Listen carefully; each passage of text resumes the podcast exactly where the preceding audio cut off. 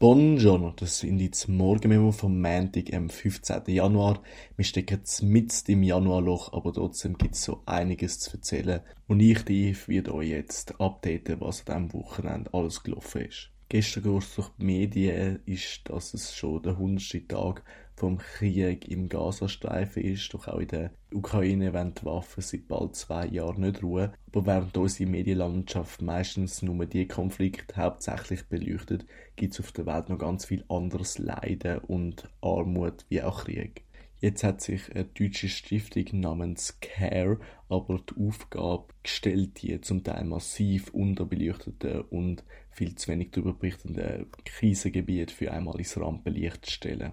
Ihrem Breaking the Silence Bericht haben sie unter anderem zehn vergessene humanitäre Krisen auf der Welt näher dargestellt, aber auch eine relativ spannende Statistik veröffentlicht. Wenn man die nämlich anschaut, wird relativ schnell klar, dass viele Krisengebiete, vor allem die auf dem afrikanischen Kontinent, fast schon lächerlich unterrepräsentiert sind in der Medienlandschaft. Ein kurzes Beispiel gefällig. Am Krisenland Angola sind im letzten Jahr zwischen dem 1. Januar und dem 30. September gerade mal 1040 Online-Artikel gewidmet worden, wenn gleichzeitig über das neue iPhone in sagenhaften 273.421 Online-Artikel in der gleichen Zeitspanne geschrieben worden ist. Und das ist nur der Anfang. Länder wie zum Beispiel das in der Westsahara gelegene Mauretanien leiden einerseits unter den massiven Auswirkungen vom Klimawandel, ja, wo ja vor allem von den industrialisierten Ländern verursacht ist. Andererseits sind dort auch Kinderarmut sowie äh, eingeschränkte Frauenrechte ein grosses Thema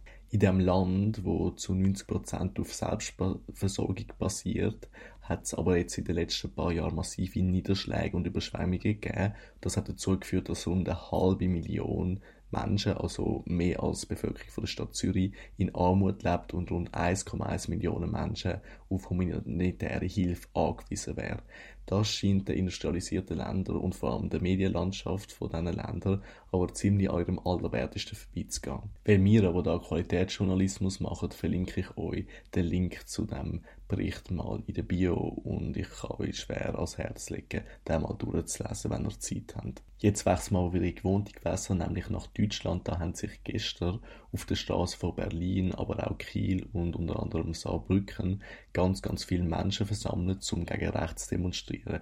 Dabei sind erstaunlicherweise auch der Bundeskanzler, der Olaf Scholz von der SPD und die Außenministerin Annalena Baerbock gewesen die Proteste, die von Zehntausenden von Leuten begleitet worden sind, sind als Reaktionstüte auf die letzte Woche in einem Bericht vom Online-Magazin Korrektiv erschienene Resultat zu deuten, dass die AfD sich mit ein paar CDU-Politikern, aber auch Teile von der identitären rechtsextremen Bewegung getroffen haben und einem Schloss in Potsdam über Abschiebung, Remigration und andere relativ stark rechte Themen und Tendenzen diskutiert haben.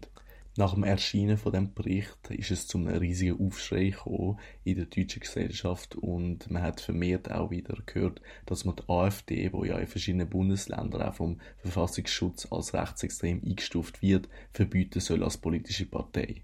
Ob es jetzt jedoch so geschieht ist, dass äh, das Oberhaupt von der Regierung, von der Ampel und die Außenministerin an Demos teilnimmt, wo unter anderem für das Verbot von einer Partei, wo in gewissen Umfragen 40 Prozent der Wählerstimmen bekommt, appelliert, ist sehr fraglich in einer Gesellschaft wie in Deutschland, wo eh schon sehr gespalten ist, wenn es um die AfD und um weitere Themen in die Richtung geht. Während die einen sagen, man muss vor allem in einem Land wie Deutschland mit so Sachen viel sensibler umgehen und schneller vielleicht Konsequenzen ziehen, sagen die andere Seite, wie auch beispielsweise Politikerin Sarah Wagenknecht, dass das gar nichts bringt und der AfD nur noch mehr Aufmerksamkeit würde geben, wenn man sie verbieten würde. Man müsste sich vielleicht zuerst mal fragen, wieso eine Partei wie die AfD, wo einen ganz klar rechtsextremen Flügel hat, überhaupt auf die höhere Anzahl an Stimmen kann kommen, bevor man über Sachen wie das Verbot diskutiert.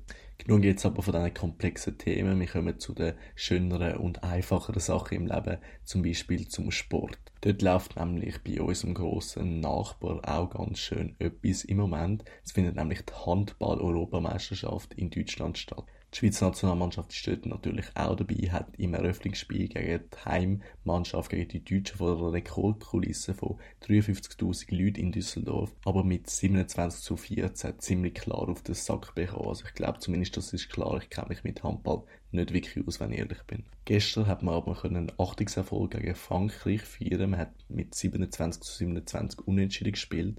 Frankreich gehört unter anderem mit den Spaniern, den Schweden und den Dänen zu den Turnierfavoriten. Es besteht also eine Chance, dass die Schweizer Nationalmannschaft an diesem Turnier weiterkommt.